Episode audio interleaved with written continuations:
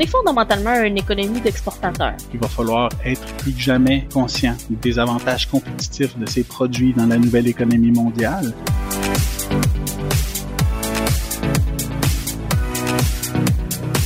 Bonjour et bienvenue à Créateurs de croissance, un balado d'investissement Québec. Je suis Louise Bouchard et aujourd'hui, on parle de marché d'exportation pour les entreprises québécoises. Mais d'abord, saviez-vous que la valeur des exportations représente près de la moitié du produit intérieur brut du Québec et que le principal produit exporté par les entreprises québécoises est l'aéronef, oui, oui, oui, l'avion. Donc, on va prendre un décollage en règle avec nos invités de chez Investissement Québec International. Tout d'abord, Marie-Ève Jean, qui est vice-présidente aux exportations. Bonjour, Marie-Ève. Oui, bonjour, Louise. Et son collègue Dominique Cousineau, qui lui est directeur des marchés Asie-Pacifique et Océanie. Bonjour, Dominique. Bonjour, Louise. Tout d'abord, une petite question en commençant, là. Euh, exporter, est-ce que c'est essentiel pour une entreprise? Est-ce que c'est véritablement payant? Ben, je pense que oui, on n'a pas le choix. En fait, avec euh, au Québec, avec une population d'environ 8 millions, nos entreprises québécoises ont pas le choix de se tourner vers les marchés hors Québec pour pouvoir avoir du succès. Pour moi, c'est un incontournable de l'économie du Québec. Vous l'avez dit vous-même, 46 des, du produit du PIB qui est exporté. Donc, on le voit, c'est une partie quand même importante de l'économie québécoise là, qui est tournée vers l'exportation. Vous êtes d'accord avec ça, Dominique? Oui, absolument. Si les entreprises désirent croître, elles doivent attaquer les marchés étrangers. Dès qu'on parle d'exportation, on a l'impression de parler nécessairement du marché américain. Euh, Est-ce que c'est vrai qu'il occupe une si grande place que ça? Oui, euh, effectivement. En fait, les États-Unis, c'est 70% de nos exportations. Donc, euh, marché incontournable, marché naturel pour le Québec. Hein, on a beaucoup de chance. C'est notre voisin, si je peux dire. Donc, euh, marché incontournable pour les entreprises québécoises. Mais en fait, le défi, le véritable défi, c'est au-delà de ce, grand client qui est les États-Unis, c'est vraiment de voir les autres opportunités ailleurs. Mais juste avant d'y aller, justement, Marie-Ève, Dominique, j'aimerais vous entendre. Euh, lorsqu'on s'en va sur le marché américain, on peut pas, comme entreprise, aborder ce, grand marché-là comme tout d'un bloc, d'une manière toute unie. Là. Il, y a, des différences selon qu'on qu'on veuille exporter dans le dans, l'est ou dans l'ouest ou dans le centre des États-Unis. Oui, absolument. Puis les besoins sont aussi très différents d'une région à l'autre. On considère, on pourrait considérer en fait les États-Unis comme quatre, cinq ou même six marchés différents. Euh, exporter euh, à Boston, par exemple, ou dans la région du Massachusetts, c'est pas du tout la même chose, puis les besoins sont pas du tout les mêmes qu'on pourrait retrouver en Californie ou même au Texas. Donc, des manières différentes d'aborder ces marchés-là pour les entreprises. Euh, Marie-Ève, vous avez parlé justement de, de, diversification. Il y a un marché quand même tout près de nous qu'on dirait qu'on qu'on mais qui est le reste du Canada aussi. Euh, comment ça se fait qu'on n'a pas vraiment développé ou que ça semble pas tellement développé le marché interprovincial? Ben, c'est vrai et pas? Dans le fond, euh, on a quand même 80 milliards d'exportations vers les autres provinces canadiennes. Donc, quand même, c'est quand même y a un volume d'échanges quand même assez important. Mais je suis d'accord de dire que nos entreprises, nos entrepreneurs, ils pensent pas assez. Donc, souvent, exportation, là, on voit tout de suite l'Europe, justement les États-Unis, même l'Asie. Euh, mais effectivement, le marché des autres provinces canadiennes, le marché canadien, c'est quelque chose, c'est un incontournable qu'on devrait effectivement avoir dans sa stratégie. Euh, puis en plus, on a un accord de libre-échange entre les provinces canadiennes. Donc, on a aussi un accord de libre-échange qui vient faciliter le commerce. Donc, euh, effectivement, toute bonne stratégie d'exportation devrait aussi se pencher sur le Canada. Oui, absolument. C'est une façon d'augmenter ses ventes avant de passer à l'international. Donc, de manière un petit peu plus facilitée aussi, avec une proximité géographique, une proximité culturelle également et la même monnaie. Donc euh, aussi, on n'a pas les, taux de change, on n'a pas les risques de taux de change. Euh, effectivement, le transport est plus facile et tout ça. Puis euh, il y a quand même beaucoup d'opportunités là, transport, euh, technologie environnementale, technologie de l'information. Donc en fait, il y a des opportunités dans pratiquement tous les secteurs.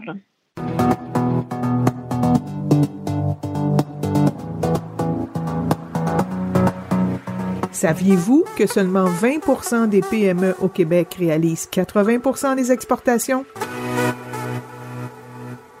Ce qu'on vient d'entendre, comme quoi seulement le cinquième des PME font les trois quarts des exportations au Québec, euh, démontre nettement qu'il doit y avoir des entreprises championnes ou des secteurs champions de l'exportation. Euh, Est-ce que c'est vrai? Puis qui sont-ils, Dominique?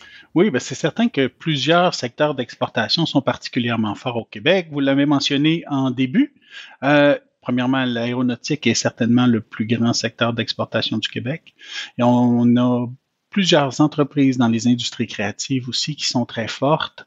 On a des technologies biomédicales, l'agriculture et plutôt tout ce qui est bioalimentaire est aussi très fort au Québec. Donc, le Québec a plusieurs, euh, plusieurs secteurs qui sont particulièrement forts pour l'exportation effectivement, on voit que les exportations sont concentrées dans les mains d'un certain nombre, un nombre d'entreprises réduit au Québec. On voit que c'est quand même un nombre d'entreprises réduit, donc 20 à peu près des entreprises qui font 80 des exportations.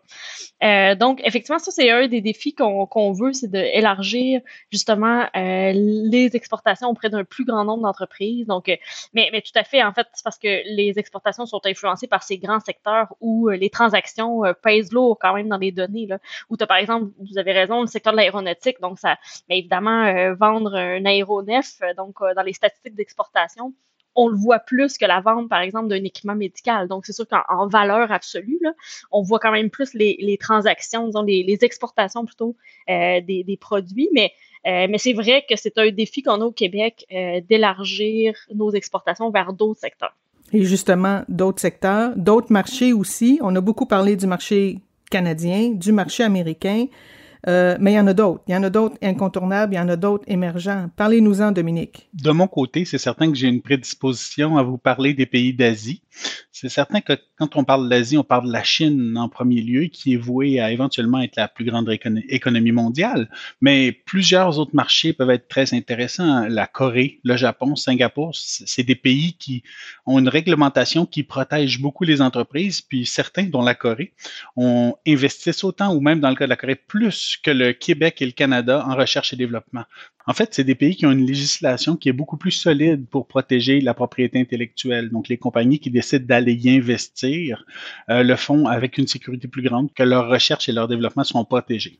Est-ce que le Canada a des ententes bilatérales ou multilatérales un peu euh, du même acabit que le Canada ou comment pourrait-il profiter justement de ces ententes-là du gouvernement fédéral? En fait, le Québec, on est, euh, je peux dire, assujetti dans les mêmes ententes de commerce euh, que le Canada. Donc, on n'a pas nos propres ententes de commerce. Là. par contre, c'est un fait peu connu. En fait, au Canada, donc au Québec, on a probablement un des pays, un des endroits les plus connectés en termes de commerce. On a plusieurs accords de commerce euh, avec différentes régions du monde. Donc, on, a vraiment sur un plateau d'argent la possibilité de se diversifier et d'amener nos exportations ailleurs parce qu'on est connecté avec plusieurs endroits. Pensons, bon, on a parlé de notre voisin américain. Donc, évidemment, on a renouvelé l'accord euh, Canada, États-Unis, Mexique. Donc, ça, c'est un grand marché quand même, là, toute l'Amérique du Nord euh, où on est bien branché. Mais on a aussi l'accord Canada-Union européenne donc, un autre accord vraiment important, euh, pensons aussi au partenariat transpacifique avec les pays d'Asie notamment. Euh, j'ai mentionné l'accord de libre-échange entre les provinces canadiennes. Donc, en fait, au Québec, on est vraiment la chance d'être connecté avec des accords sur euh, tous les principaux blocs de commerce. Comment ça peut aider un entrepreneur? Si j'ai une entreprise, je me dis en quoi ces accords-là peuvent favoriser, m'aider d'une manière à exporter? Bien, parlons peut-être, je prends, l'exemple de Canada-Union européenne. Donc, l'accord Canada-Europe. Euh, pour vous donner une, idée, avant l'accord, il y avait 25% des lignes tarifaires, donc 25% des produits qui étaient sans droit de douane. 25% Aujourd'hui, maintenant, après la signature de l'entente, c'est 98% des produits qui peuvent entrer en Europe sans euh, droit de douane. Donc, euh, exemple très concret, passons par exemple au secteur du vêtement. Donc, au Québec, on fait, plusieurs vêtements, les manteaux d'hiver et tout ça. Avant, pour entrer en Europe, c'était un tarif douanier de 12% Maintenant, c'est zéro. Donc, c'est un exemple très concret là, où vraiment ces accords-là viennent vraiment supporter les entreprises québécoises à faire des affaires ailleurs. En effet, en éliminant cette surtaxe-là, euh, le prix devient assez intéressant pour les clients européens. Il n'y a pas seulement la possibilité d'exporter ces produits, ces marchandises dans des conteneurs, mais pour les entreprises québécoises, il y a aussi la possibilité d'aller s'installer à l'étranger. Euh, ça peut aider à contourner certains problèmes, comme ceux qu'on a eu avec euh, la chaîne d'approvisionnement depuis euh, les deux dernières années. On verra ce que ça fait à plus long terme, mais comment les entreprises doivent voir cette possibilité, Dominique? Ben, en fait, je je commencerai peut-être par dire que la première erreur que font les entreprises qui décident de s'installer ou qui désirent s'installer à l'international sont de, systématiquement répéter un modèle euh, qui a eu du succès dans un premier pays. Par exemple, on peut créer une nouvelle entreprise complètement. On peut, à certains endroits, même décider de s'installer dans une zone franche. On peut aussi acquérir une entreprise locale. Ça a l'avantage d'avoir déjà un réseau de clients et de distribution, mais c'est aussi peut-être beaucoup plus cher. On peut aussi finalement décider de faire des affaires avec un distributeur local bien établi, puis on peut décider de lui donner ou non un contrat d'exclusivité. En fait, puis pour savoir le meilleur choix, il faut savoir comment l'industrie fonctionne dans le pays où est-ce qu'on va. Il faut savoir aussi si certains distributeurs ou entreprises locales peuvent même avoir le contrôle du marché. Dans ce cas-là, s'installer sans, utiliser ou sans, partenariat avec ces distributeurs-là pourrait être un échec presque assuré. Il faut bien identifier aussi son segment de marché, sa clientèle cible pour choisir, dans le fond, euh, un modèle qui respecte euh, son budget puis ses capacités. Le jeu en vaut la chandelle quand même, malgré toutes ces, euh, toutes ces précautions à prendre et ces recherches à faire? Ben, c'est ce qu'il faut définir, c'est-à-dire il faut, il faut avant tout savoir si son produit est compétitif sur le marché. Il faut avoir fait ses devoirs, il faut savoir qui est sa compétition sur le marché. Puis il faut aussi s'assurer d'avoir la, la, situation financière, comme on dit, les reins assez solides pour être capable de vivre une certaine perte pendant la première année ou les premières années pour ensuite réussir. Donc, bien se préparer et avoir l'argent pour le faire est essentiel. Donc, c'est peut-être pas à la portée de tous. En fait, c'est sûr que l'exportation ça nécessite donc des efforts, ça nécessite euh, de la planification, de la stratégie.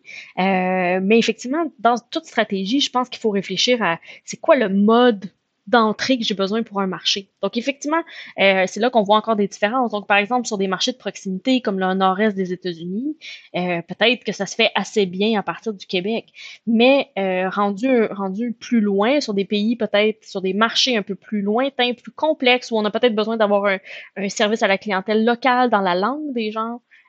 Sur place aussi. Donc, c'est là qu'il faut voir, oui, l'exportation, mais il faut vraiment le voir comme une stratégie d'internationalisation si pour une entreprise, si je veux continuer de croître sur les marchés étrangers, comment je dois m'organiser, sur quel marché je dois aller, puis sur ces marchés-là, comment je dois le faire? Donc, et ça, ça demande, euh, ça demande un, travail. Mais effectivement, l'implantation, l'acquisition d'entreprises étrangères, euh, ça peut être, ça peut faire partie des stratégies gagnantes pour une entreprise. Avec la pandémie, quand on a vu effectivement les difficultés dans, la, dans les transports, dans la chaîne logistique, et les conséquences aussi où on voit le resserrement des chaînes de valeur sur les différents continents. Donc, c'est là que pour une entreprise québécoise, ça peut vraiment faire partie de la stratégie d'avoir un pied à terre dans les différents marchés pour vraiment pouvoir bien intégrer les chaînes de valeur et les chaînes logistiques locales. Je dirais absolument. Il faut se dire que si la compagnie n'a pas les reins assez solides pour investir sur plusieurs années pour euh, s'installer dans un pays, ça ne veut pas dire qu'elle peut pas avoir des relations très profitables en travaillant avec des partenaires pour une exportation de ces produits, soit via un distributeur, soit via des ventes directes. Donc, le modèle est à choisir en fonction du marché, du produit, et puis ben, du contexte global de l'entreprise. Bien comprendre, en fait. Faire ses devoirs, comme vous avez dit, Dominique. On n'a pas le choix d'exporter, vous l'avez dit tous les deux, étant donné qu'on a un petit marché au Québec. Comment fait-on? Quel est notre palmarès? Si on, on, essayait de, de savoir, est-ce qu'on fait bien, très bien, on est excellent, est-ce qu'on pourrait faire mieux? Quels sont vos, euh, vos résultats pour euh, l'exportation québécoise? Ben, je pense qu'à 46 du PIB exporté, on peut dire qu'on fait bien. On est fondamentalement une économie d'exportateurs.